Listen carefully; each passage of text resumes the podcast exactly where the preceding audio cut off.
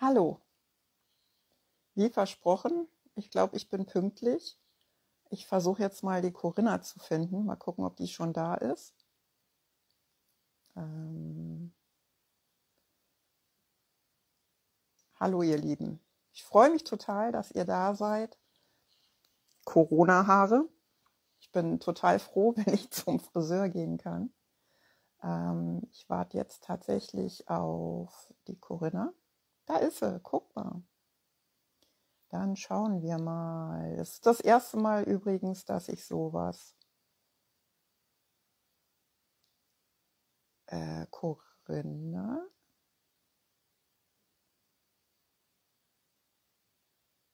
Corinna braucht die neueste Version von Instagram, um teilnehmen zu können. Na, das klappt ja wie Schnitzel backen.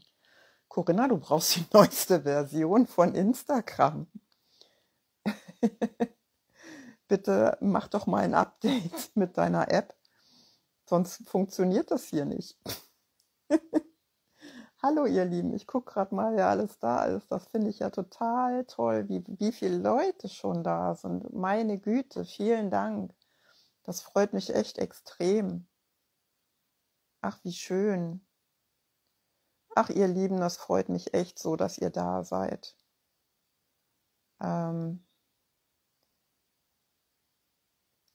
ich gucke mal, ob das mit der Corinna jetzt besser funktioniert, ob sie das Update.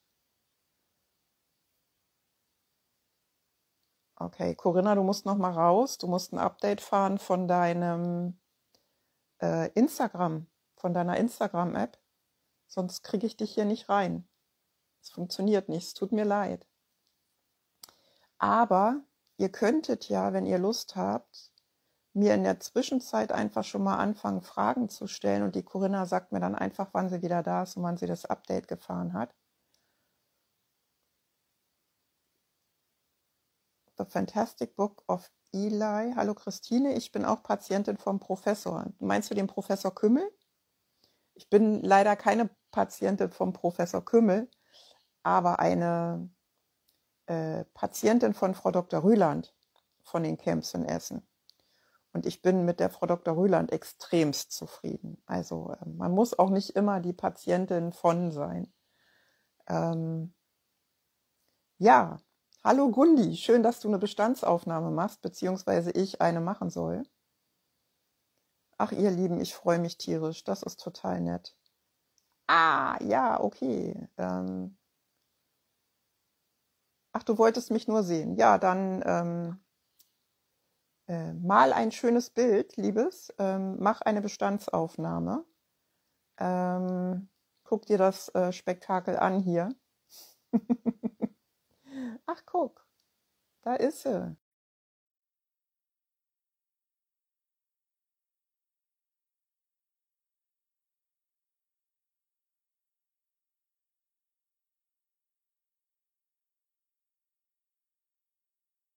auf dich. Yay!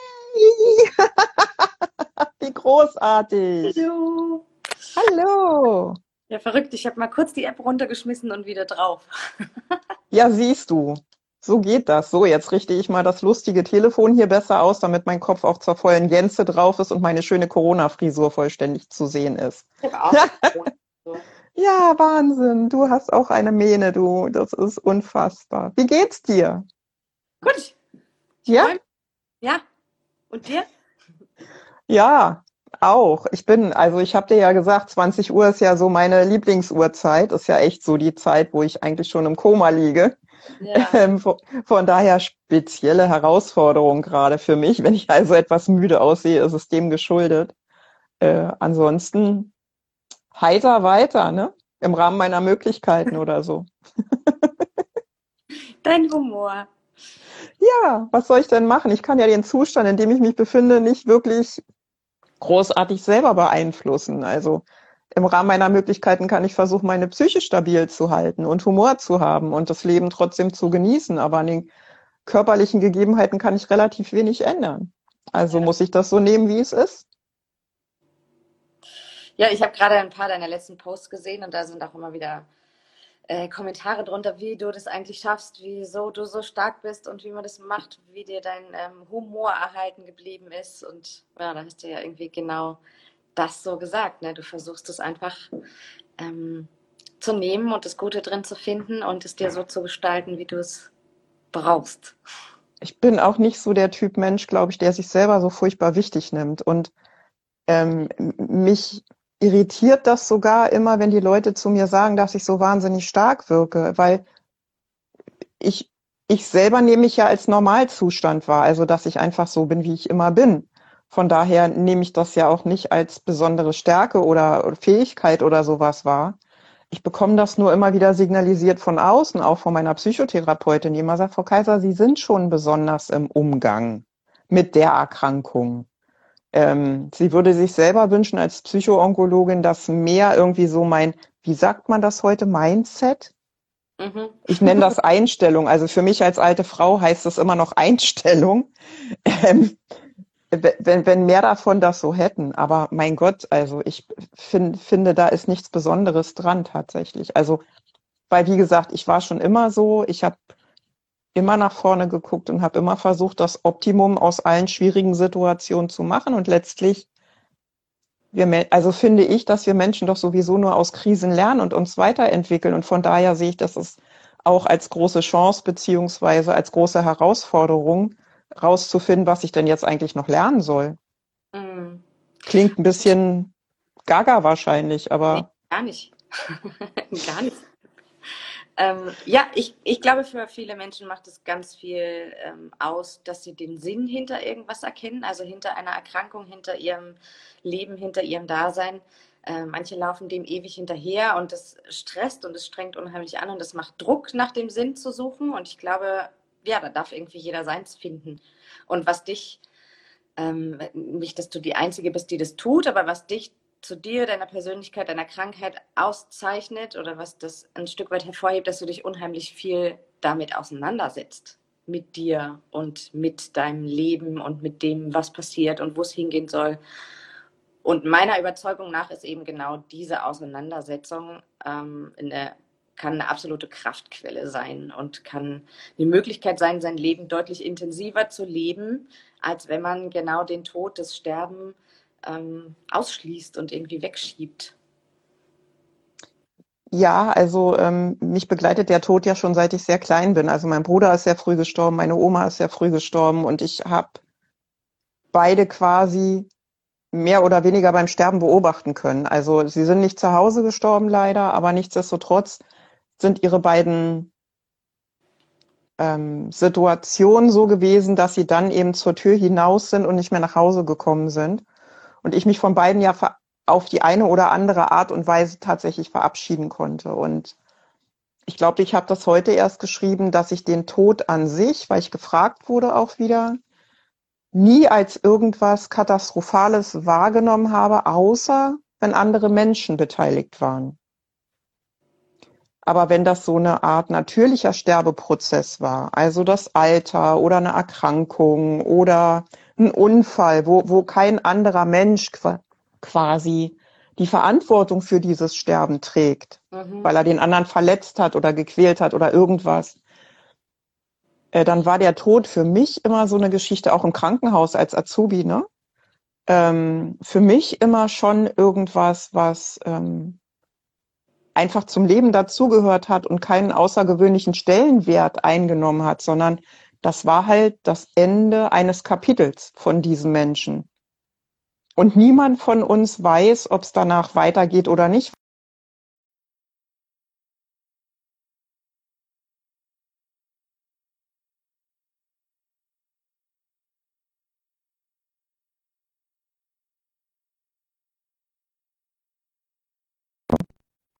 Da glaube ich einfach, dass das ähm, gut gegangen ist. Also dass die auch ähm, in Ruhe gehen konnten.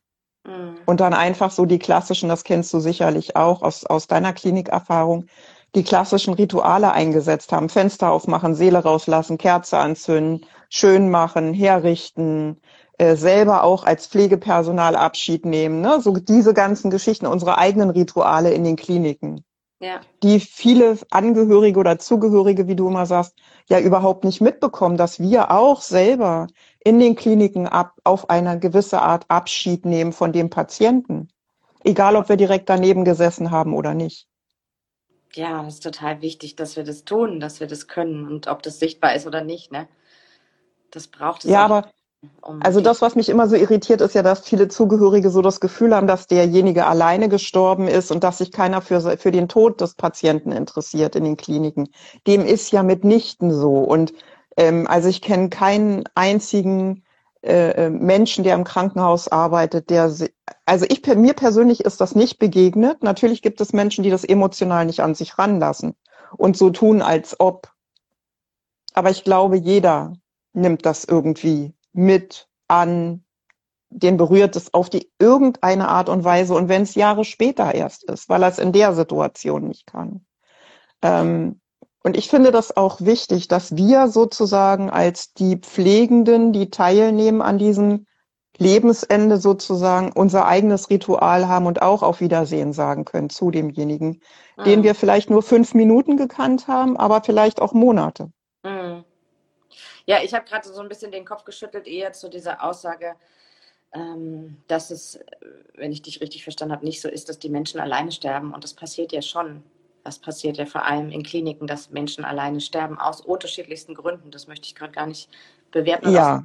Aber es passiert definitiv. Ja, also da habe ich mich definitiv falsch ausgedrückt. Na klar, gerade jetzt zu Corona-Zeiten ist das ja besonders ähm, äh, schlimm irgendwie, weil die Leute ja wirklich strengstens isoliert werden, obwohl sie in einem, also obwohl jeder weiß, dass die ins Sterben gehen und dass da nicht Möglichkeiten geschaffen werden, diese Menschen tatsächlich mit ihren Zugehörigen zusammenzubringen, finde ich äh, fatal für alle, weil da ja auch Traumata bei den Zugehörigen aufgemacht werden, die langfristig gar nicht behandelt werden können, weil sich das erst unter Umständen viel, viel später zeigt, was es tatsächlich mit den Menschen macht.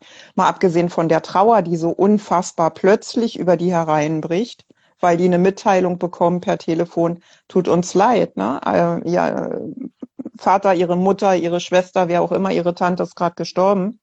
Und die können dann auch nicht hin und Abschied nehmen. Also die können ja dann immer noch nicht hin. Mhm. Ähm, was, was ich ganz schwierig finde, ist tatsächlich, dass wir diese, wir können weder die langfristigen Folgen dieser Erkrankung in irgendeiner Form benennen, betiteln, wie auch immer. Es gibt Studien darüber, aber wir wissen gar nicht, was das mit den ganzen anderen Menschen macht, die da hinten an dem Patienten quasi dranhängen. Ne? Das ist, ähm, also da werden wir sehr, sehr lange, ich werde es nicht mehr erleben, ähm, einen ganz hohen Preis dafür bezahlen müssen, dass wir das so machen müssen oder glauben machen zu müssen im Moment. Und deswegen das ist ja wiederum ein Grund, warum ich mich entschieden habe, auf jeden Fall zu Hause zu bleiben, weil für mich gibt es in einem Krankenhaus nichts, was getan werden kann, was nicht auch zu Hause getan werden kann.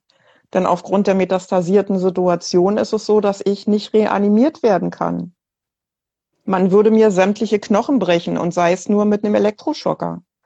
Na, also mir würde, mir würden sämtliche Rippen, das Brustbein, mir würde die komplette Wirbelsäule quasi in Staub und Asche zerfallen äh, da bringt es nichts, mich zu reanimieren. Und das ist am Ende einer Krebserkrankung, finde ich, also für mich persönlich, alles, was ich sage, gilt immer nur für mich persönlich.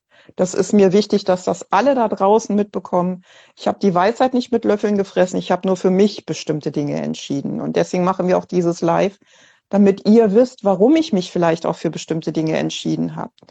Ähm, für mich ist einfach am Ende einer Krebserkrankung und meine Tumormarker sind bei 2600 bei der letzten Blutuntersuchung gewesen oder 2400.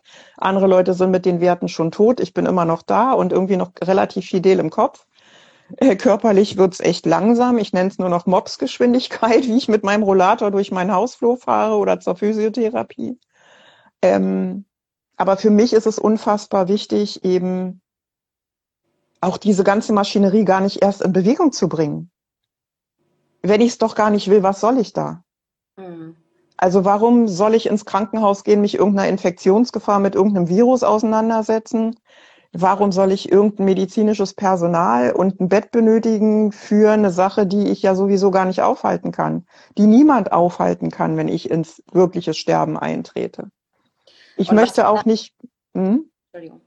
Entschuldigung, red, frag. Ich, sonst halte ich tatsächlich Monologe. Das ist gut, wenn du mir ins Wort fällst. Ja, ähm, ich kenne die Antwort tatsächlich, äh, würde ich sagen, aber einfach auch für die Leute, die zugucken. Also das, was ich raushöre, ist, du hast dich damit auseinandergesetzt, was würde passieren, wenn ich jetzt hier in eine lebensbedrohliche Situation komme. Ja. Was geht dann los vom Notarztwagen über Klinik, über Intensivstation, über Reanimation, über Beatmung? Was würde das für mich bedeuten? Und dann auf dieser Grundlage eine Entscheidung für dich getroffen, was du möchtest und was du nicht möchtest und auch vorgesorgt, dass das ähm, so eingehalten werden kann. Ja, also ich habe äh, eine Patientenverfügung, die hängt neben meinem Bett. Ich habe einen, äh, zwar aus Essen, aber einen Palliativausweis, weil den gibt's nicht bundesweit leider. Den trägst du normalerweise in deinem Portemonnaie und wenn man dich findet, weil du vielleicht nicht ansprechbar bist, dann steht da drin, dass du definitiv nicht in die Klinik willst, dass du definitiv nicht reanimiert werden willst. Also du kannst Kreuzchen machen, so ähnlich wie beim Organspendeausweis was du willst und was du nicht willst. Und ich habe ganz klar alles ausgeschlossen. Also ähm, ich habe diese Patientenverfügung zusammen mit einer Palliativärztin in den Kliniken Essen Mitte gemacht, als ich da war, um mein Rezidiv entfernen zu lassen. Ähm, und bin das wirklich auch nochmal alles mit ihr durchgegangen, ob ich mir vielleicht im Kopf falsche Vorstellungen mache oder ob das tatsächlich, ob die Kenntnisse, die ich habe, aufgrund meiner eigenen Krankenhauserfahrung, ob die immer noch heutzutage so gültig sind Mhm. Und habe dann eben für mich tatsächlich entschieden, ich möchte nicht reanimiert werden, ich möchte nicht beatmet werden, ich möchte nicht parenteral ernährt werden, also ich möchte keine Magensonde bekommen. Ich möchte ähm, zum Schluss auch keine Infusion mit Flüssigkeit mehr haben, sondern maximal so Feuchtigkeitsstäbchen oder sowas. Weil ich möchte wirklich, dass der Körper die Möglichkeit bekommt, diesen ganzen chemischen Prozess des, des Sterbens ungestört durchführen zu können. Also ähm, ich weiß nicht, ob das jeder weiß, aber zum Schluss, also wenn, wenn man stirbt, dann schüttet der Körper irgendwann Endorphine aus, sodass man das eigentliche Sterben so ja gar nicht mitbekommt, wie wenn man sich das von außen anguckt. Das ist ja, ich sage jetzt mal rein chemisch betrachtet, ein völlig anderer Prozess. Ne, die Zugehörigen sehen irgendwas, aber wissen gar nicht, was der Sterbende spürt. Und dieses Sterben an sich, wenn man das seinen natürlichen Gang gehen lässt, ist es bestenfalls tatsächlich sehr friedlich und ruhig und schön und glücklich. Deswegen lächeln auch viele Menschen, wenn sie gestorben sind, weil sie einfach entspannt waren und ruhig waren und alles gut war. Und ich möchte nicht, dass diese Kette, die mein Körper für mich selber ja umsetzen kann, durch irgendwas unterbrochen wird. Ähm, und das habe ich mir tatsächlich sehr lange und sehr gut überlegt. Ja, und das ist, das ist so wichtig, dass du selber damit gut bist, ne? Dass es nicht, dass nicht irgendjemand dir sagt, das ist jetzt der Weg und das ist richtig zu tun und da musst du lang, ähm, sondern dass du alle Informationen bekommen kannst, die du brauchst und dann selbstbestimmt, Selbstbestimmung ist für dich auch ein großes Thema, habe ich so in unseren Vorgesprächen irgendwie rausgefiltert, ne? Ähm, ja. Dass selber entscheiden kannst. Ähm, ja, dass du dann aufgrund dieser Informationen entscheiden kannst, was möchte ich, was ja. möchte ich. Und dann können die Menschen, die dich begleiten, immer noch schauen und äh, gucken, was davon können wir umsetzen, wie können wir es umsetzen, was braucht es, damit wir es umsetzen können. Und dafür habe ich ja dann letztlich dich. Also wenn es soweit ist, dass ich mich für mich nicht mehr äußern kann, haben wir ja jetzt die ganze Zeit wirklich so diese Gelegenheit, diesen Weg vorzubereiten, sodass für dich dann quasi ganz klar ist, was ich wirklich möchte, um vielleicht auch das klingt jetzt vielleicht bescheuert für, für die, die zugucken, aber dass du vielleicht auch meinen Mann ausbremsen kannst, weil M Männer sind ja häufig so handlungsbezogen. Ähm, und, und Männer fühlen sich ja dann am besten, wenn sie etwas tun können. Und aber in, in diesem Prozess geht's ja nicht mehr ums Tun, sondern einfach nur noch ums Dasein. Und ähm, insofern äh, sehe ich dich so ein bisschen auch zum Beispiel als Stoppschild damit nicht zu viel Handlung plötzlich passiert, weißt du? Mhm. Ähm, und ich habe das auch schon mit meinem Mann besprochen, dass ich eben möchte, dass wenn ich nicht mehr sprechen kann, er den Kontakt zu dir hält, damit du ihm helfen kannst, mit mir umzugehen. Mhm. Ja, das also so bei diesem, bei diesem Handlungen im Kopf, ne, dass es ja schon durchaus Dinge gibt, die er tun kann, die er für dich tun kann, sondern aber dass man wirklich auch schaut, dass das äh, sinnvoll für dich auch ist, dass das kein kopfloses Handeln, ich möchte irgendwas tun und nachher vielleicht auch eine Hilflosigkeit von ich kann gar nichts tun, sondern dass wir irgendwie gemeinsam gucken können, was, was er genau. tun kann. Und Sodass er Ja. So dass er dich an der Seite hat und quasi an der Hand hat, ne, dass er dich das alles fragen kann. Weil ich kann es ihm ja dann nicht mehr beantworten. Mhm. Und ähm, also ich habe jetzt gerade eben auch gesehen, dass jemand die Frage gestellt hat, ob denn sichergestellt ist, dass der Notarzt das dann auch alles beachtet. Notärzte sind dazu verpflichtet, auch Rettungssanitäter, wenn die zu einem nach Hause kommen, sind die als erstes dazu verpflichtet, äh, zu fragen, ob es eine Patientenverfügung gibt äh, viele, das habe ich jetzt auch bekommen von einer Pflegeberatung. Es gibt so kleine SOS-Dosen, wo man den Patienten immer rät, die in den Kühlschrank zu stellen, weil da die Rettungssanitäter wohl als erstes nachgucken, wenn eine Person nicht ansprechbar ist, um zu gucken, ob da vielleicht Medikamentenzettel drinne sind oder Patientenverfügung oder sowas. Bei mir ist es tatsächlich so, ich habe die Patientenverfügung laminiert und bei mir ans Kopfende an die Tapete geheftet. Es kann kein Arzt sagen, er hat sie nicht gesehen, weil die hängt da als DIN A4-Format. Meldung. Das allererste, was die tun, wenn sie vor Ort sind, ist eine Reanimation starten, wenn du äh, nicht ansprechbar bist oder wenn du äh, einen Herzstillstand oder einen Atemstillstand hast. Ne? Und da ist ja noch ein Schritt vorher angesetzt. Also das, was du gemacht hast, du hast dich selber entschieden, du hast mit deinem Mann darüber gesprochen und die Menschen, die dir am nächsten sind, sogar dein Physiotherapeut, die haben diese Patientenverfügung und im allerbesten Fall seid ihr so aufgestellt, dass der Notarzt gar nicht erst gerufen wird, dass ihr tatsächlich zu Hause was an der Hand habt, mit solchen Notsituationen umgehen zu können und auch die Menschen, die da sind, ganz speziell dein Mann, ähm, sich da sicher fühlt. Ne? Was kann ich tun? In dem Fall, in dem Fall, in dem Fall. Und gar nicht erst einen Notarzt rufen muss, dass ihr nicht. Und dazu brauchen wir dich. Ja. Das sind alles Dinge, die wir noch üben müssen, ne? um einfach so eine Routine auch reinzubekommen, weil das muss in meinen Augen ganz dringend besprochen werden, damit er eben tatsächlich die Sicherheit hat, dass er sich nicht drei Jahre später immer noch den Kopf zerbricht, ob er nicht doch hätte was tun müssen. Mhm. Dass er nicht mit dieser Schuld rumläuft oder das Gefühl hat, irgendwas nicht richtig zu machen. Ähm, weil, weil, wie gesagt, ich bin dann tot. Mir ist das sowieso scheißegal. Bei mir hat er, also ne, meine Asche kommt in die Urne, die, die wir schon haben. Die steht dann in seinem Regal. Ich möchte nur einfach, dass er sich frei fühlt dass er einfach wirklich ohne Schuld in dieser Situation ist. Mhm. Und dass er sich niemals die Frage stellen muss, ob er irgendwas falsch gemacht hat. Und deswegen müssen wir das auch zu dritt irgendwie mal ausarbeiten. Und ähm, damit wir alle sicher sind im mhm. Ablauf. Was machen wir, wenn A, wenn B, wenn C, ne? So, ähm, dass alle wirklich auf einer safen Seite sind und weil ich ich weiß ja als traumatisierter Mensch, wie sich Traumata anfühlen und wie lange die sich mitschleppen. Und wie schwer das ist, diese Dinge wieder loszuwerden. Manche wird man nie wirklich los, sondern trägt sie immer noch so als Restbaustellen mit sich rum. Und das möchte ich einfach nicht, weil ich möchte, dass mein Mann irgendwann auch in der Lage ist, mich loszulassen und sein eigenes Leben zu leben. Weil das ist wichtig. Und ähm, insofern müssen wir das üben. Wir müssen das wissen. Wir müssen das durchgehen. Das ist, man muss da eine Routine bekommen, finde ich, damit ich weiß, dass alles gut ist, dass er die Handgriffe kennt, dass er weiß, was er umsetzen muss, etc. Weil nur dann kann er glücklich werden nach mir. Und auch wieder diese Auseinandersetzung damit, diese Handlungsfähigkeit, also das Gefühl zu haben, ich weiß, was ich tun muss und kann ja. tun, das macht das Ganze nicht wirklich leichter. Ne? Das macht die Situation nicht leichter und das nimmt ihm auch nicht den Schmerz.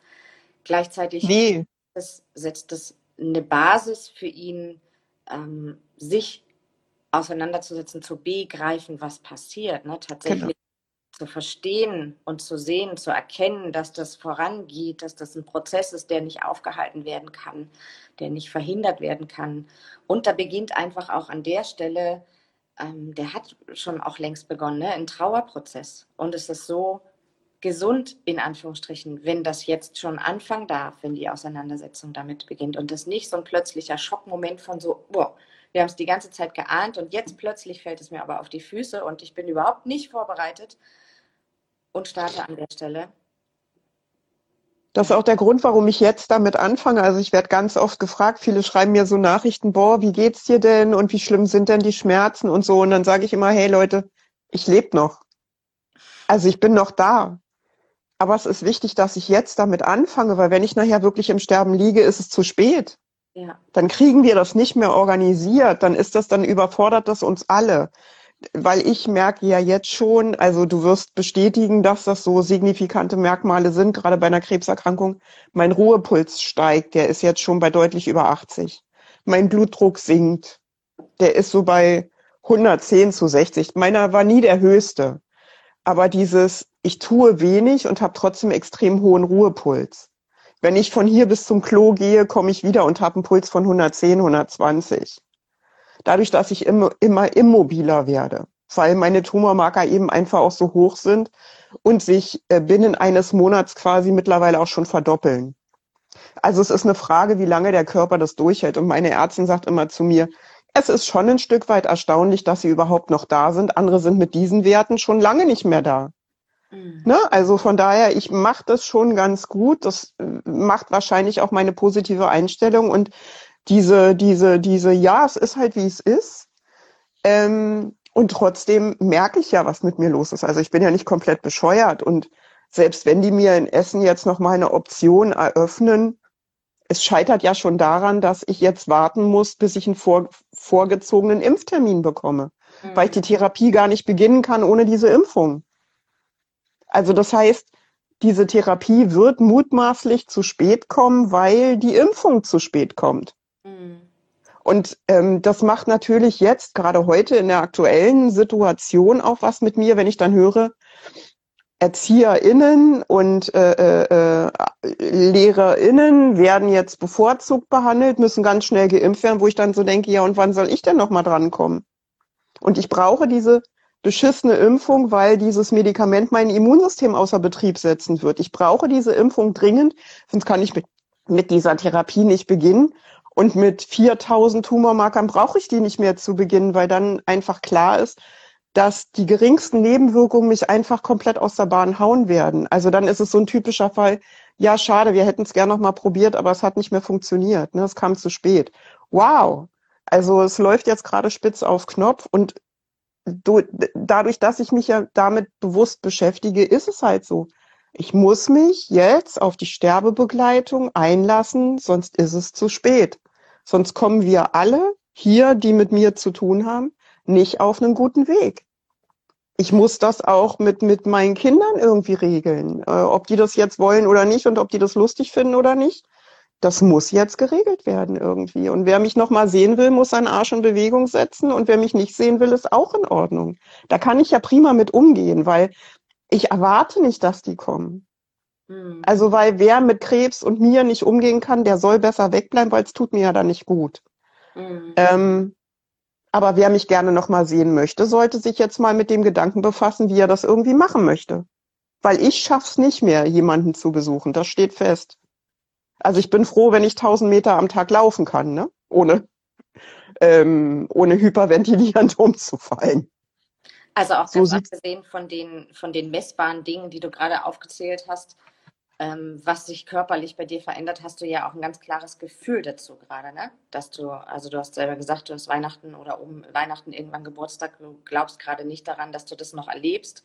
Ja. Und, und das, also da auch die Ermutigung an die Menschen, die an was auch immer, Begleitung, Vorbereitung denken und sich vielleicht sagen, hey, es ist jetzt irgendwie noch gar nicht dran oder es ist noch viel zu früh. Also auch wenn es nicht messbar und nachweisbar ist, wenn das Gefühl dazu da ist, so ich sollte vielleicht mal anfangen, ähm, dann, dann ist es der richtige Zeitpunkt anzufangen. Ne? Und es braucht weder eine Legitimierung noch ähm, eine schwere Krebsdiagnose, um sich vorzubereiten. So, es kann einfach jederzeit äh, passieren und es kann uns jederzeit irgendwie einholen. Und ähm, ich habe hier einen kleinen Spickzettel.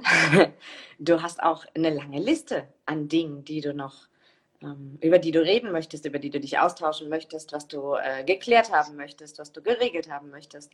Und das braucht einfach auch Zeit. Das ist ja nichts, was man einfach mal so wie eine Checkliste runterrasselt und ein Häkchen dahinter macht und dann ist gut. Ne? Das ist ein Prozess, der Zeit braucht, um da reinzukommen. Ist eine Geburt in meinen Augen ist das sowas wie eine Geburt, das ist nichts anderes. Also eine Schwangerschaft findet ja auch nicht heute statt und morgen ist das Baby da, ja. sondern es ist ein Vorbereitungsprozess für den Körper, für die Seele, für den Geist, für die Organisation, für die Wohnung, für die Angehörigen, für alle. Ja. Ich finde, dass das nichts anderes ist und für mich bist du nicht meine Sterbebegleiterin oder wie auch immer man das neu modern nennen möchte, sondern tatsächlich meine Hebamme ins andere Leben. Ich habe es vorhin in einem Kommentar unter deinem Post gelesen, ich musste sehr schmunzeln. Ich kann es, also für mich fühlt sich das richtig an und stimmig an. Ja. Jemand anderes mag das anders bezeichnen, das ist total okay. Aber für mich ist es genau das Richtige, weil es eben auch, also für mich persönlich hat Hebamme einfach tatsächlich auch was ganz Positives. Mhm. Und Hebammen sind sehr weise Frauen. Also wenn ich mir überlege, meine, meine Oma war tatsächlich auch so eine Hebamme bei sich im Dorf früher. Also meine Oma ist ja nun wirklich schon sehr, sehr alt gewesen, auch als sie gestorben ist. Das war eine sehr kluge Frau und äh, die war zuständig, wenn kein Arzt in der Nähe war, die Leute zu versorgen in irgendeiner Form, sei es mit Kräutern, mit Umschlägen, mit keine Ahnung. Ähm, also, ne, so. Und von daher bist du für mich genauso gleichzusetzen, weil äh, du ganz viel Wissen mitbringst über Dinge, die ich so gar nicht weiß. Und ähm, obwohl ich ja immer als so schlau betrachtet werde, da fehlt mir tatsächlich Wissen und das muss ich jetzt mal nachholen. Ähm, und ich finde das wichtig. Und ich finde auch zum Beispiel, das, was Menschen wie du an Wissen über Sterben vermittelt, gehört eigentlich für mein persönliches Empfinden mit in die Schulen. Ich würde das großartig finden, wenn Kinder von vornherein, wir sperren ja den Tod immer aus zu Hause. Und früher war das ja so, dass alle Menschen zu Hause gestorben sind und dann die ganze Familie und das Dorf kam und sich verabschiedet hat und jeder konnte da halt so lange rumlungern und Abschied nehmen von demjenigen, wie er wollte. Ne? Ob nur mit Heulen oder ohne Heulen, mit Schreien oder ohne Schreien, scheißegal. Manche haben auch noch ein Weinchen dabei getrunken und ein Säckchen und weiß der Geier. Finde ich total okay, wenn das wieder so eine Normalität bekommt. Mhm. Aber wir haben das verlernt. Das findet nicht mehr statt bei uns. Und ähm, also äh, laut dem deutschen äh, äh, Friedhofs- oder Beisetzungsrecht ist es ja so, du kannst, glaube ich, bis zu 36 Stunden zu Hause bleiben, ne, wenn du tot bist. Ganz Bundesland. Das ist mhm. okay, das ist vom Bundesland zu Bundesland verschieden? Ja. Okay. Ähm, aber das war das, was ich jetzt gelesen habe, ne? Und zwischen 36 und 48 Stunden. Okay, aber das ist ja auch schon mal ein Zeitraum. Bloß wie viele nutzen das denn? Viele wissen. Die meisten? Die meisten rufen doch an, den Bestatter, und sagen, der ist tot, bitte holen Sie den ab. Hm. Oder auch der Fakt, dass wenn in der Klinik gestorben wird, aus welchen Gründen auch immer, ob das ausgesucht war oder ob das eine Notsituation war, dass man auch aus einer Klinik ähm, und auch in Zeiten von Corona den Menschen nach Hause holen kann, innerhalb dieser 36 bis 48 Stunden. Wie schön wäre das für so viele Verstorbene und Ange Zugehörige gewesen, dass sie den Menschen einfach nochmal nach Hause holen, ne? Ja. um dann tatsächlich diesen Prozess einzuläuten der aktiven Trauer und des aktiven Abschiednehmens. Also ich, aber die Menschen haben so Angst vor toten Menschen. Hm. Obwohl die einem ja gar nichts tun können. Also die liegen ja nur da. Die atmen ja nicht mal mehr Sauerstoff weg, weißt du? Also die, die, die schaden dir ja nicht. Die liegen ja nur in ihrem Bett und sind zu Hause und bestenfalls kann man die nochmal kämmen und waschen und nochmal anfassen und angucken und mit ihm reden und Dinge besprechen, die man vielleicht noch besprechen wollte, aber nicht mehr geschafft hat zu besprechen. Und es gibt auch genügend Menschen, für die ist das nicht der richtige Weg, ne? Aber das kann man ja.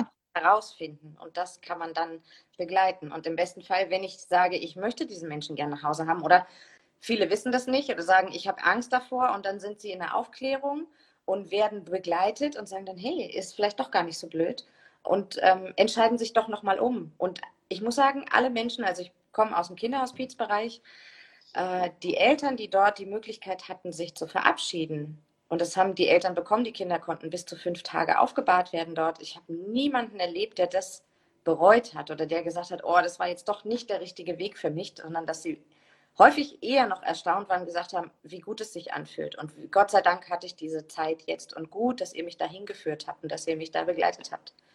Ja, ja, und wenn man das nicht weiß, ne, also schon alleine dieser Fakt, dass du 36 bis 48 Stunden die Möglichkeit hast, einen Verstorbenen zu dir nach Hause zu holen, also in sein Zuhause zurück, das wissen ja ganz viele Menschen gar nicht.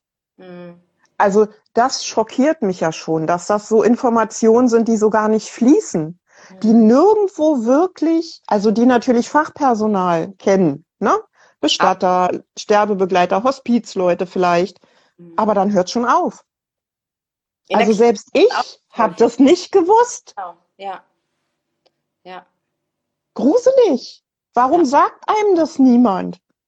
Also warum zum Beispiel in der Krebstherapie ist es so, dass du mit jedem Scheiß konfrontiert wirst. Ich kann ja tatsächlich nur in dem Bereich wirklich gut reden. Also ich habe noch andere chronische Erkrankungen, die sind aber nicht tödlich in der Regel. Aber warum sagt einem das niemand? Weißt du, mit jedem Scheiß ballern sie dich zu, mit jeder Menge Information, mit jedem Magazin. Also ich finde ja sowas nicht mal in diesen Krebsmagazinen, solche Informationen. Auch da wird der Tod ja mehr oder weniger ausgeklammert, sondern da wird ja eher dargestellt, wie erfolgreich Therapien sind und wie toll das alles ist und überhaupt und was es alles gibt. Ich möchte aber auch aufgeklärt werden über die letzte Zeit und welche Möglichkeiten und Rechte ich da habe. Ich bin noch nicht rechtslos. Warum gibt mir denn niemand freiwillig diese Information? Warum muss ich denn dafür so lange kämpfen? Oder Glück haben, jemand zu begegnen wie dir oder in Instagram über so einen Account wie von dir zu stolpern? Oder keine Ahnung. Also selbst Bestatter sagen einem ja sowas nicht. Nicht freiwillig. Kommt auf den Bestatter an. genau. Also es gibt mittlerweile wenige, die sich da verändert haben, aber der klassische Bestatter sagt dir sowas nicht. Mhm. Sondern die holen dich ab, die machen dich fertig und schicken dich dann dahin, wo du halt hin sollst, ins Krematorium oder auf ein, ne, irgendwo auf dem Friedhof und fertig ist die Laube. Ja. 1500 bis 3500 Euro hätten wir jetzt gerne von Ihnen. Vielen Dank. So, Ende Allende. Ja, ich habe Gott sei Dank ja, gerade hier auf Instagram mit äh, einige Bestatter getroffen. Da sieht es wirklich schon anders aus. Da sieht es sehr bedürfnisorientiert aus und auch die Aufklärung. Äh, das tut ganz, ganz gut zu sehen. Und ich denke trotzdem, das Gros ähm, ist häufig noch anders. Da braucht es auf jeden Fall viel Veränderung. Ja, aber es macht ja auch den Leuten Angst. Also sich mit so einem Thema zu beschäftigen, löst ja auch immer Ängste aus, ne? Vorm eigenen Sterben. Man will nicht wahrhaben, dass das Gegenüber stirbt, ob es der Papa, die Mama, die Schwester oder wer auch immer ist. Eigentlich möchte man sich ja mit solchen Dingen nicht beschäftigen. Das kann ich schon auch nachvollziehen, dass das ganz große Ängste und und ganz viel Trauer ähm, ähm, weckt. Aber auf der anderen Seite gehört das alles irgendwie dazu, zu dem Prozess des Abschiednehmens. Nur wenn, ich finde immer nur, wenn alle Fragen wirklich beantwortet sind wenn einfach nur noch Klarheit und Zufriedenheit da ist. Manchmal auch Wut und Zorn und Ablehnung und all das, ne? Nur dann, glaube ich, kann das einen guten Weg gehen. Und letztlich ist, wenn wir vom Bestatter reden, wärest du nicht vorbereitet, wäre dein Mann derjenige, der in der Situation ist, plötzlich entscheiden zu müssen, oh, soll sie jetzt kremiert werden oder möchte sie eigentlich eine Erdbestattung, dann muss er Entscheidungen treffen, wo er gar nicht weiß, ob du die eigentlich wolltest, wie du vorhin auch angeschnitten hast, dass er sich im Nachhinein damit trägt. Und gleichzeitig ist die Zeit, wenn wir jetzt davon ausgehen, du bist zu Hause und er hat dich zu Hause noch ähm, aufgebahrt bei sich, dann ist das eine Zeit, die er ganz aktiv mit dir nutzen kann. Die letzte Zeit, wo er dich hat und die er zum Trauern nutzen kann, darf, soll und sich nicht mit irgendwelchen Papierkram und Entscheidungen auseinandersetzen, äh, die wirklich im Vorhinein irgendwie getroffen werden konnten. Können. Ja, aber das machen ja viele nicht. Also im Prinzip ist ja ein Testament schon was ganz Schwieriges. Ne, mhm. für die meisten, weil das ja schon so der Beginn des Auseinandersetzens mit dem Sterben oder mit dem Tod ist. Ähm, und Patientenverfügung hörst du ganz oft, wenn die Leute aufgenommen werden in einem Krankenhaus, nee, habe ich nicht. Mhm. Und bei mir hat sie ja tatsächlich, also meine Hausärztin, mein Physiotherapeut, weil wenn mir da was passiert, die müssen aus der Haftung raus sein, dass sie mich bitte nicht reanimieren. Das muss einfach sein. Ich muss denen die Last von den Schultern nehmen. Das ist doch meine Verpflichtung. Die können doch nicht für mich entscheiden, was ich möchte. Wenn ich weiß, was ich will, muss ich denen doch die Freigabe erteilen, mich liegen zu lassen. Mhm. Anders geht's doch gar nicht, ne? Selbst mein Zahnarzt hatte das für den Fall, dass ich kollabiere während der Zahnbehandlung. Ja, also jeder, der, jeder, der mit mir zu tun hat, bekommt das Ding in die Hand gedrückt, ob er es will oder nicht, ist mir doch scheißegal. Und ich finde deinen Gedanken dahinter so schön, weil letztlich sorgst du nicht nur für dich und dafür, dass deine Wünsche gehört, gesehen und umgesetzt werden, sondern du sorgst dich auch noch um den Rest, um dich, äh, die Menschen um dich herum, um zu sagen, ich gucke und mache all das, was nötig ist, damit sie mich nicht reanimieren und damit brauchen sie meine Entlastung, meine Genehmigung, meine Bestätigung. Ja. Und ich nicht, dass sie sich daran noch tragen. Und äh, gerade in, in dem Bereich der Fachkräfte in der Sterbebegleitung ist ja häufig auch so ein Na, ich ist deine Leitung okay? Ich Leben entscheiden und ich kenne diesen Menschen überhaupt nicht. Was habe ich da für eine Last auf meinen Schultern? Ich. Ja, jetzt kommst du gerade wieder. Jetzt hängst du so ein bisschen und lädst, aber hören können wir dich, glaube ich, noch. Ah, jetzt hakt's gerade. Ich versuche mal. Ja, da bist du wieder. Ähm, dass die Fachkräfte sich in der Sterbebegleitung auch oft damit tragen und sagen, ich muss Entscheidungen für Menschen treffen, die ich gar nicht treffen möchte, weil ich kenne diese Menschen überhaupt nicht. Und da hat bei mir irgendwann so ein Bewusstsein auch eingesetzt zu sagen, ist nicht meine Verantwortung. Meine Verantwortung ist es, in meiner Position ähm, zu sagen, setz dich damit auseinander, du als Patient. Und ich möchte dir gerne diese, diese Verantwortung, diese Entscheidung übertragen. Und ich kann dich ganz gerne dabei begleiten, aber ich kann es nicht für dich entscheiden. Und damit ist einfach beiden Seiten ein ganzes Stück weit geholfen. Im Zuge dessen sind wir jetzt bei einer ganz schönen Seite. Bitte sei doch so lieb und erklär doch mal diese ganzen Unterschiede, die es in den verschiedenen Sterbebegleitungen einfach gibt. Also ambulanter Hospizdienst, online, offline, Ehrenamt, weiß der Kuckuck. Also da gibt's ja so viel, weil ich habe mich ja bewusst für dich entschieden, weil also für mich ist es ganz schlimm. Ich kenne ehrenamtliche Sterbebegleiter, die auch für Hospize arbeiten. Das sind zum Teil tatsächlich gelangweilte Hausfrauen, wo der Mann schon lange nicht mehr da ist, die Kinder sind aus dem Haus und die denken, sie möchten jetzt gerne irgendwas Gutes tun und sitzen dann halt an der Seite von Sterbenden und versuchen denen sozusagen die letzten Stunden schön zu machen. Kann ich mir für mich so nicht vorstellen, weil jeder, der mich kennt und ein bisschen länger mit mir gesprochen hat, weiß, dass ich anspruchsvoll bin. Bis schwierig, je nachdem, wie man mich wahrnimmt. Manche nennen es eine Herausforderung, wie auch immer. Also insofern ne, ist das für mich eine bewusste Entscheidung. Aber nicht jeder kennt ja die Unterschiede. Und ähm, schön wäre auch, ich weiß nicht, wie viele von den Leuten, die jetzt hier sind und die mir folgen, ich möchte das ja hinterher auch abspeichern, ähm, wissen gar nicht so genau, was du konkret machst. Also na klar kann man deinen Lebenslauf auf deiner Homepage lesen, aber wenn du das noch mal ein bisschen erzählen würdest, wäre das toll. Und ich halte tatsächlich die Klappe. okay, wo fange ich an?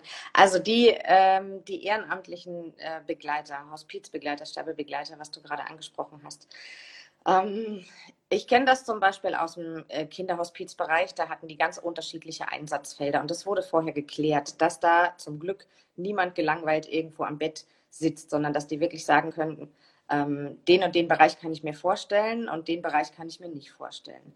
Ähm, und auch im Erwachsenenbereich. Also ich denke, es gibt auch immer wieder Situationen, wo das nicht passt zwischen den Menschen, äh, wo man dann irgendwie sagt, oh, jetzt ich bin irgendwie gerade 30 und da sitzt ein 60-Jähriger an meinem Bett und spielt mit der Harfe. Ist brauche ich jetzt irgendwie nicht. Oder ich bin 60 und da sitzt ein äh, 20-jähriger Hospizbegleiter und macht vielleicht Bambule. So, also es muss tatsächlich auch immer passen. Und die ähm, ambulanten Hospizdienste, mit denen ich so im Kontakt bin, was ich mitbekommen habe, die schauen da schon auch sehr drauf, dass es zwischen den äh, Menschen passt. Du kannst aber natürlich auch das nicht immer garantieren und nicht ähm, ganz, ganz oft hin und her switchen. Ne? Es wird schon auch nochmal jemand anders geschickt und geschaut.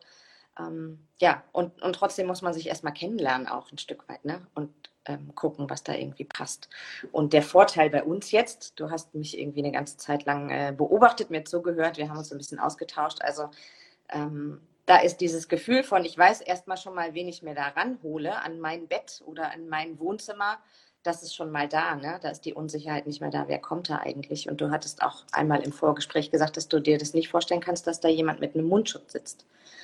Ähm, das finde ich irgendwie auch einen ganz wichtigen Aspekt.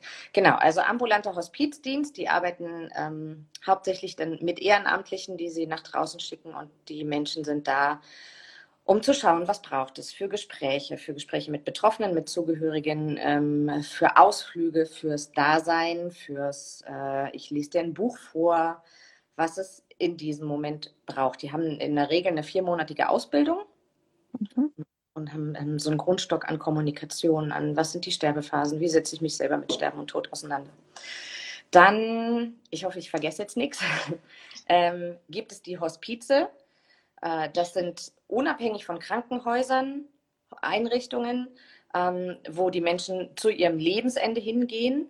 Und da ist die Zeit, äh, soweit ich weiß, nicht begrenzt. Also es gibt bestimmte Voraussetzungen, um dort aufgenommen zu werden, aber niemand sagt so, jetzt sind sechs Wochen um und jetzt musst du bitte wieder nach Hause gehen. Ähm, oder stirb mal schneller. Oder,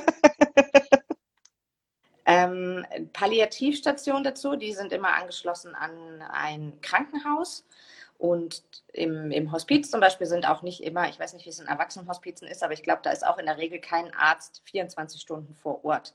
Das macht nochmal den Unterschied zur Palliativstation, die angegliedert sind an ein Krankenhaus und die grundsätzlich zum Ziel haben, die Situation des Patienten so zu stabilisieren, mit dem Ziel, dass er wieder nach Hause gehen kann. Symptomkontrolle.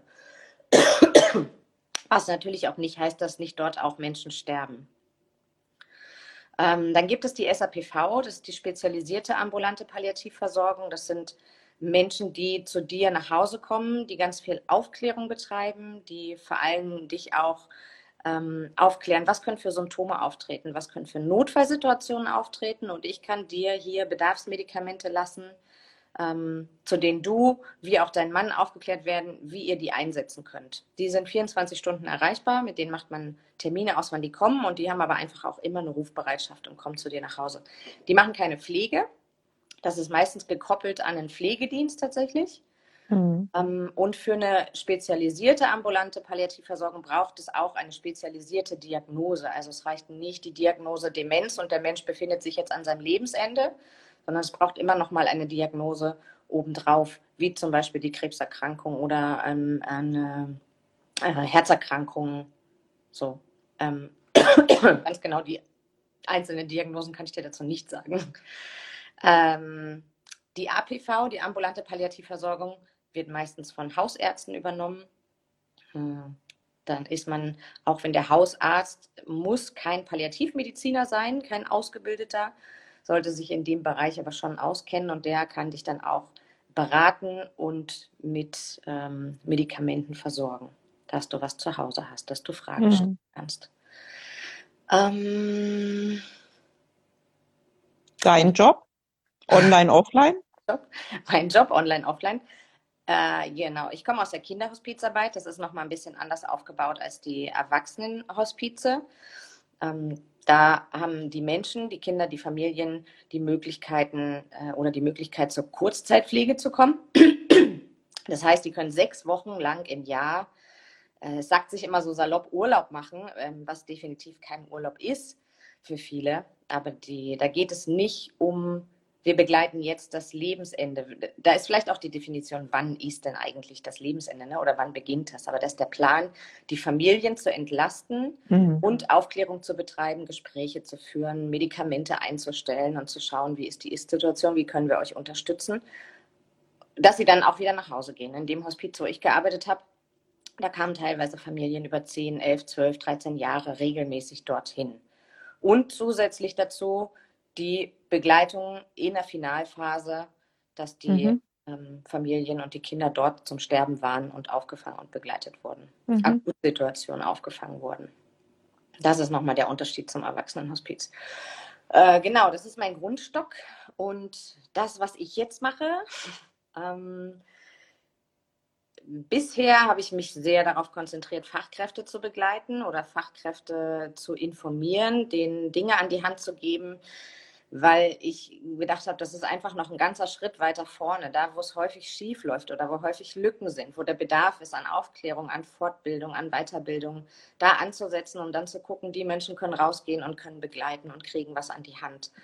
Ähm, und die können sich vor allen Dingen eigenverantwortlich weiterbilden und müssen nicht darauf warten, dass ihr Arbeitgeber ihnen irgendwas mitgibt. Oder eine große Palliativcare ist einfach auch unheimlich teuer und die wird nicht von jedem getragen. Ähm, so, so lag der Fokus da drauf. Dazu gibt es den Podcast Das Lebensende ähm, mit Informationen für die Fachkräfte, wie aber auch für die Betroffenen. Ich weiß nicht, ob du da schon ja, mal ja. hast. Ja. Ähm, genau, dann gab es den Online-Kongress. Äh, der war super, der war toll, auch für Patienten ja. oder Menschen, die andere Krebspatienten, also bei mir in der Community sind ja jetzt in der letzten Zeit wirklich auch Freundinnen gestorben von mir. Ähm, und die, natürlich ist das nicht, dass ich bei denen am Bett gesessen habe, aber mittlerweile ist es so, äh, dass dann per WhatsApp einfach Kontakte da sind, so dass äh, quasi dann der Mann zum Schluss geantwortet hat oder ne, dass äh, ich einfach auch wusste, was da vor sich ging und dass man bis zum Schluss ja bei demjenigen war, das wusste ich ja. Und ähm, also es macht ja auch nochmal einen Unterschied, ob man sich auf einer Augenhöhe sozusagen vom Patient zu Patient begleitet, in Anführungszeichen, ähm, Und ich habe ganz toll profitiert von diesem Kongress und von diesen ganzen tollen Gesprächen und Informationen, die da geflossen sind. Es war toll, war wirklich toll, lohnt sich immer noch anzugucken, unbedingt. Ganz toll. Ja, ja, wer dahin möchte oder schauen möchte, es geht über den Link äh, in meiner Bio, kommt ihr auf jeden Fall auf die Kongressseite und da läuft so ein kleines Video und dann äh, am Ende kommt man zu dem Interviewpaket. Ja, und ich fand gerade die beiden Gespräche mit den Palliativmedizinern, mit dem Dr. Kuno und dem Dr. Gottschling irgendwie gerade für diese krebsbetroffenen ähm, Patienten ganz, ganz spannend, weil da einfach auch nochmal so in Frage gestellt wird, wie lange machen wir eigentlich Therapie, wann machen wir mhm. Pause, wie müssen wir das anschauen, wonach entscheiden wir eigentlich, wie lange Therapie ähm, da sein soll. Ich habe irgendwie immer das Gefühl, mein Sohn redet, aber ich glaube, da draußen läuft der Fernseher. Ähm, genau, und jetzt starten wir zwei tatsächlich ähm, in meine erste Online-Begleitung, in meine erste Online-Sterbebegleitung. Und ich würde es so gerne auch Lebensbegleitung nennen, weil Sterben ist dann irgendwie so ein abgeschlossenes, also es hört sich so abgeschlossen an und es geht ja jetzt um dein Leben tatsächlich. Ne? Ja. Und was da gerne aufkommt ähm, an, an Fragen oder an Zweifeln, ist, ähm, oh, es braucht doch eigentlich eine eins zu eins Begegnung. Es, man muss sich doch gegenseitig berühren können, man muss sich doch anfassen können. Das kann doch nicht gehen, wenn man sich irgendwie über dieses neu moderne Medium Zoom trifft oder Instagram trifft. Wie soll man denn dann Vertrauen aufbauen? Du kannst nicht die Hand halten. Und ja, es sind definitiv Dinge, die nicht gehen, wo Grenzen sind und gleichzeitig ähm, sehe ich auch nochmal, ich kann das nicht ersetzen. Also ich kann eine Offline-Sterbebegleitung definitiv nicht ersetzen. Es ist was ganz anderes. Äh, aber es kann eine Lücke füllen. Zum einen sehe ich das grundsätzlich so, zum anderen einfach auch jetzt während Corona gibt es ganz viele Menschen, die einen Bedarf haben und die alleine sind. Und was ich auch nochmal so sehe und so wichtig finde, ist, dass es darum geht, was der Patient braucht oder der Betroffene braucht. Und wenn der sagt, wie in deinem Fall, ich habe das ja auch noch mal kritisch hinterfragt, so ich habe mich für dich entschieden, ganz bewusst für dich online entschieden. Wenn das dein Weg ist, dann ist es doch total gut, dass es diese Möglichkeit gibt, dass es diese Möglichkeit zu begleiten gibt und du auswählen kannst. Und wir sind so gerne auch im, an dem Punkt, ähm, unseren Fokus darauf zu richten, auf den Mangel zu richten. So, das geht nicht und da sind Probleme und da sind Schwierigkeiten und da sind Hürden. Und ich sehe es eher so, dass es einfach eine weitere Möglichkeit ist, aus denen die Menschen auswählen können und dass man echt sagen kann, hey, was ist das denn? Ich bin interessiert daran und ähm, ich setze mich mal damit auseinander, ob das vielleicht was für mich wäre oder auch nicht. dass genau die Menschen, die sagen, ich möchte jetzt dich, aber du sitzt nicht hier nebenan, möchte dich mit deinem Wissen ähm, und ich entscheide mich gegen einen ehrenamtlichen Mitarbeiter, aus welchen Gründen auch immer, das ist völlig legitim. Dann gibt es auch wieder Menschen, die sich gegen die Online-Begleitung ähm, entscheiden und für den ehrenamtlichen Mitarbeiter, der zu Hause am Bett sitzt. Ja, und ich sehe es einfach nur als Vorteil. Und, ich sehe es als unglaubliche Bereicherung. Ich muss dir jetzt tatsächlich ins Wort fallen, weil das ist mir so extrem wichtig. Äh, und du hast ja auch schon diverse Male angesprochen, dass ich mich ja bewusst dafür entschieden habe. Ähm, also ich kann mir tatsächlich, und das war ja auch das, was ich dir gesagt habe, überhaupt nicht vorstellen, dass hier jemand mit einem Mundschutz sitzt, weil das Problem, das ich für mich sehe, ist, wenn ich irgendwann nicht mehr gut in der Lage bin zu sprechen aufgrund der Schwäche, die über mich kommt und vielleicht auch gar keine Lust mehr habe, groß zu sprechen dann möchte ich aber trotzdem ein Gesicht sehen, das ich lesen kann und mit einem Mundschutz. Ich bin sonst sehr gut da drin, Augen zu lesen. Ähm, aber ich weiß genau, dass ich das nicht mehr schaffen werde in dieser Situation, weil meine Energie schon so niedrig sein wird, dass mir dafür die Kraft einfach fehlt und die Konzentration. Und umso wichtiger ist es mir, dass ich ein vollständiges Gesicht sehen kann dass ich dann auch lesen kann. Ähm, und weil du immer sagst, so ja, andere Menschen möchten vielleicht, dass da jemand am Bett sitzt und dass das vielleicht befremdlich ist mit dieser Online-Situation. Ich glaube, dass ganz, ganz viele Menschen immer noch einen Unterschied machen zwischen, wenn du direkt vor mir sitzt in Persona oder wenn du in dem Medium jetzt bist. Aber letztlich liegt die Nähe zu einem Menschen an meiner eigenen Einstellung zu dem Menschen und an meiner eigenen Offenheit diesem Menschen gegenüber. Das ist für mich persönlich schon immer unabhängig von der körperlichen Präsenz, weil ich spüre doch deine emotionale Präsenz und ich spüre doch auch deine seelische Präsenz. Also es war schon immer so, dass ich Freunde hatte, die ganz, ganz weit weg wohnen. Und äh, mir blieb früher das Medium Telefon. Das heißt, ich musste über das Hören hören lernen, ob es demjenigen gut geht. Also die Zwischentöne, mhm. die Feinheiten. Ich musste mich auf das Gegenüber einlassen. Und von daher fällt mir das vielleicht auch leicht, weil ich das sehr geübt bin, ähm, Menschen zu spüren, selbst wenn sie nicht in meiner Nähe sind. Also das ist heute mit meinem Freundeskreis immer noch so dass ich, selbst wenn ich mit den Menschen nicht rede, wenn ich eine Verbundenheit habe zu diesen Menschen, spüre ich das noch bevor du mich anrufst, dass es dir nicht gut geht. Mhm. Oder dass du dir Gedanken machst oder dass du Stress hast, weil das liegt für mich in meiner Wahrnehmung tatsächlich nur daran, wie tief ich mich auf diesen Menschen einlasse, wie authentisch ich selber bin und wie weit ich mich öffne, damit du mich auch lesen kannst. Mhm. Und ich glaube, dass das eben diese, diese Verbundenheit auch macht, weil, das muss ich dir einfach unbedingt sagen, bei all deinen Videos, bei all deinen Geschichten, bei all deinen Bildern, wenn ich deine Texte lese, dann ist es tatsächlich so, dass ich dich spüren kann, ob du das möchtest oder nicht.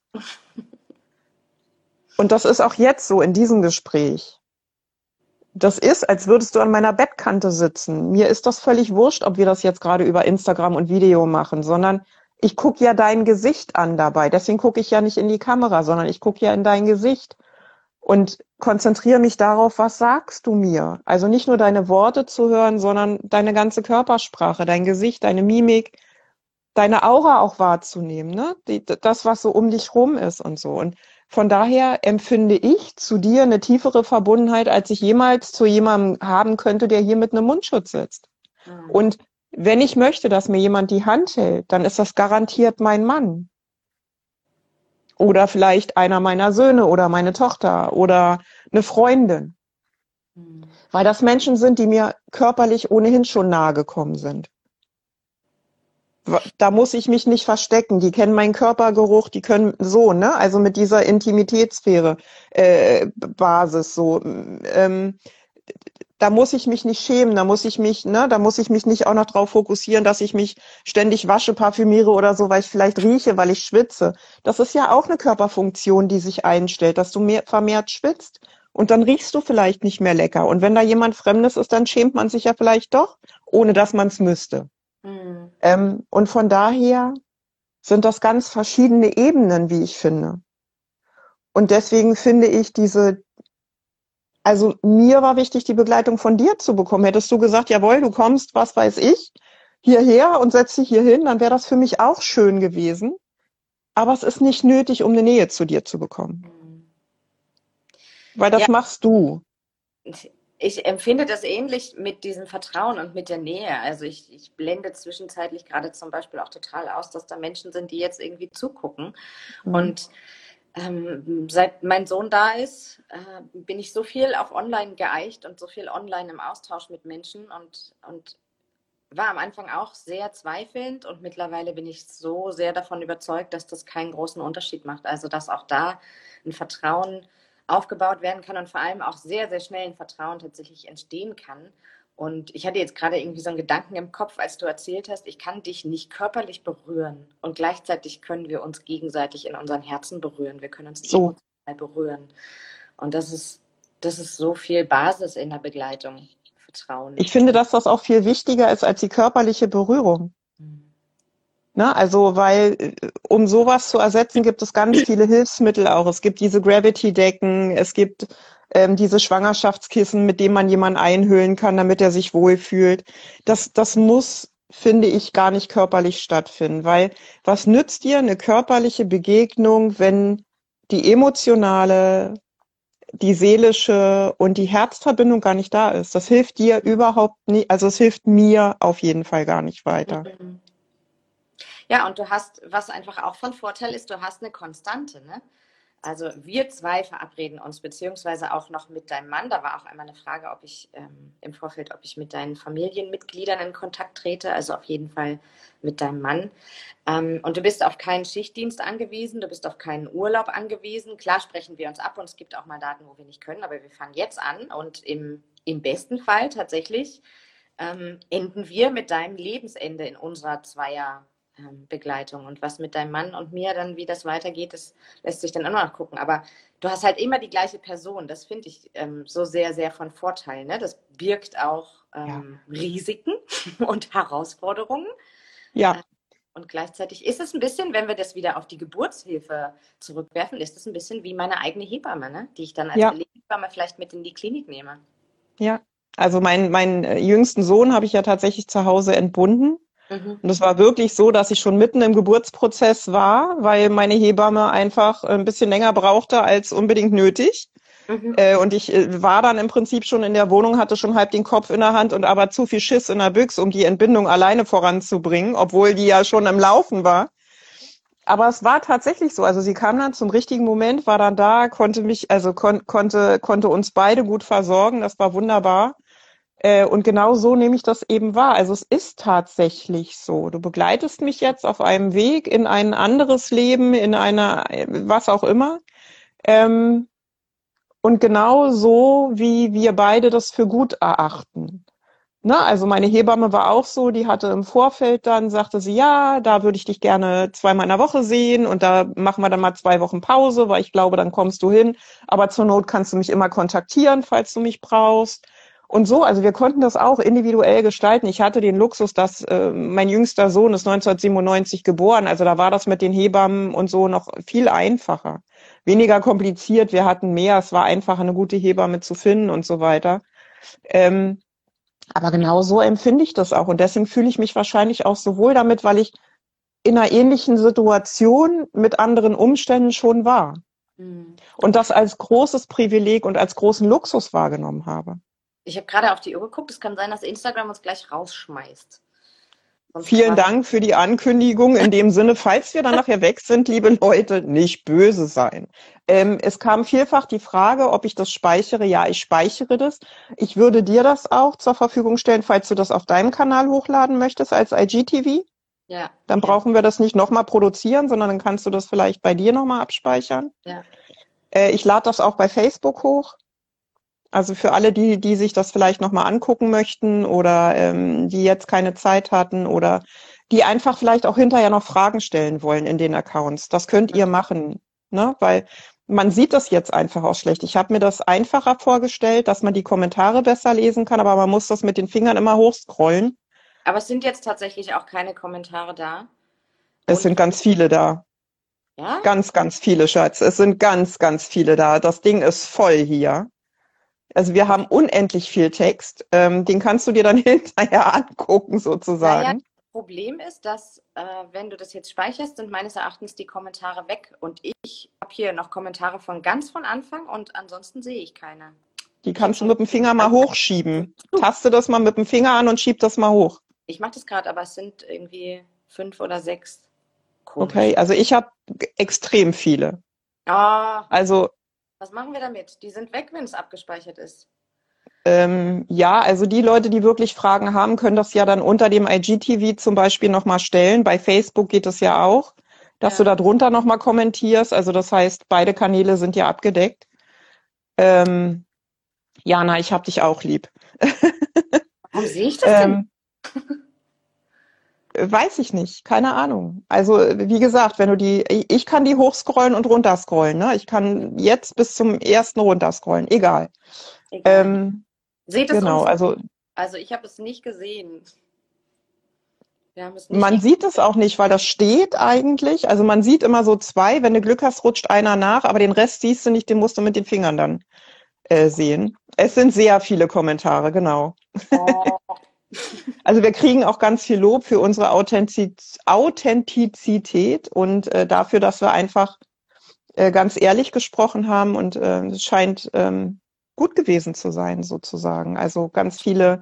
Eine Sache würde ich dich gerne noch fragen. Und zwar hat mich gestern eine ganz liebe Followerin angeschrieben, deren Vater mittlerweile wohl auf die Gabe von Blutkonserven angeboten ist. Und der Arzt hat ihm angeboten oder hat ihm wohl sowas gesagt wie, wenn er regelmäßig so zwei bis drei Blutkonserven bekommt, was weiß ich, alle 14 Tage oder so, hätte er noch eine sehr lange Lebenserwartung.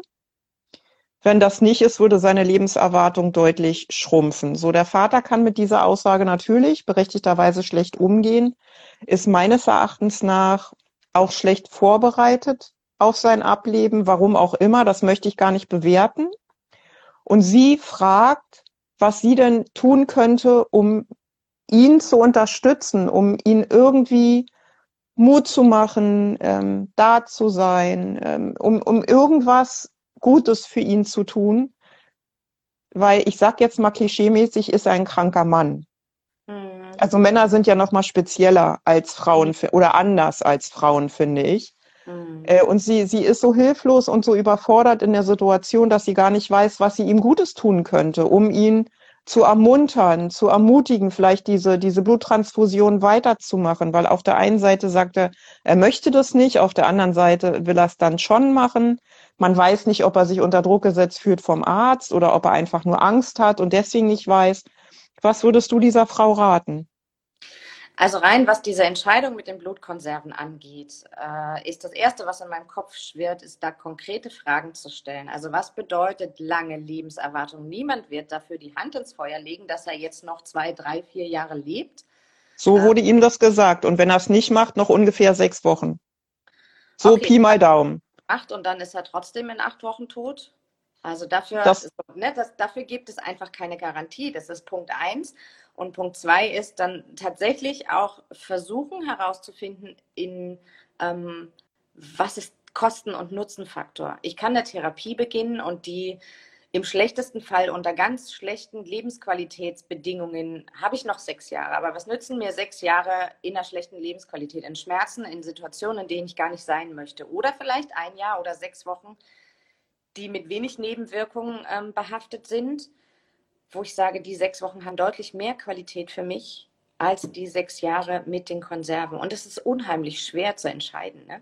Und letztlich kommt es wirklich, also braucht es Aufklärung, Aufklärung, Aufklärung, Gespräche, Menschen, die antworten, Menschen, die zuhören und ein Herausfinden mit dem Papa gemeinsam, was möchtest du eigentlich? Warum möchtest du das oder warum möchtest du es auch nicht? Also wovor hast du Angst? Was brauchst du an Informationen? Was würdest du dir wünschen für deine nächsten Wochen? Was würde es für dich bedeuten, wenn du in sechs Wochen stirbst? Vielleicht sagt er ja auch, hey, für mich ist es völlig okay, in sechs Wochen zu sterben oder tot zu sein. Ich mache mir Gedanken, was dann aus euch wird. Habt ihr eigentlich genügend mhm. Zeit? Oder ich ähm, habe das Gefühl, dem Arzt vielleicht komplett vom Kopf zu stoßen und dann zu sagen, es ist deine Entscheidung, es ist dein Leben und vielleicht können wir dir was von deinen Ängsten und von deinen Sorgen nehmen. Und vielleicht sagt er auch, egal unter welchen Bedingungen, ich will hier die nächsten drei Jahre rocken dann ist die Entscheidung ganz klar.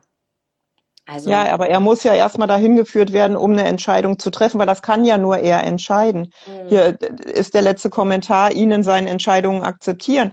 Es geht ja nicht darum, dass sie seine Entscheidung nicht akzeptiert, sondern dass er noch gar nicht in der Lage ist, eine Entscheidung zu treffen.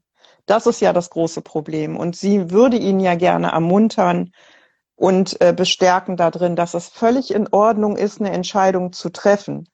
Nur, dass er sie halt alleine treffen muss, dass sie sie ihm nicht abnehmen kann, dass sie ihm niemand abnehmen kann. Ne? Mhm. Und das macht sie ja so hilflos, weil er im Moment eben nicht entschieden ist.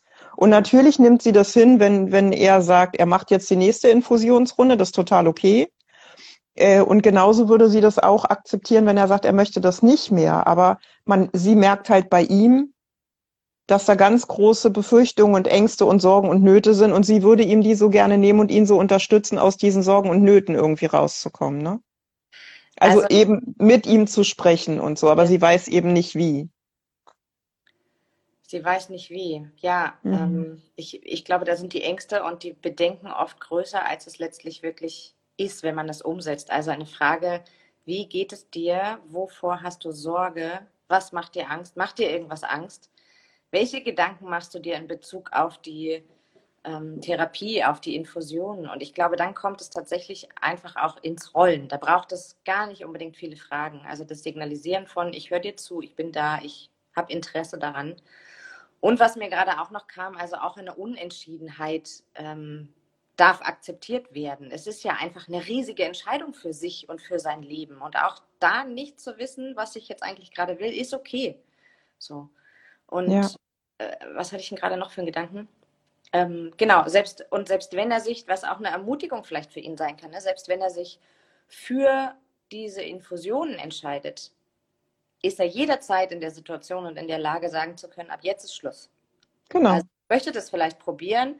Das ist nicht in Stein gemeißelt, sich jetzt dafür zu entscheiden und dann muss man das Ding bis zum Ende durchziehen, sondern ich kann auch in zwei Wochen sagen, ah, ah ich habe mich ja irgendwie getäuscht, fühlt sich nicht gut an, brechen wir wieder ab an der Stelle. Mhm.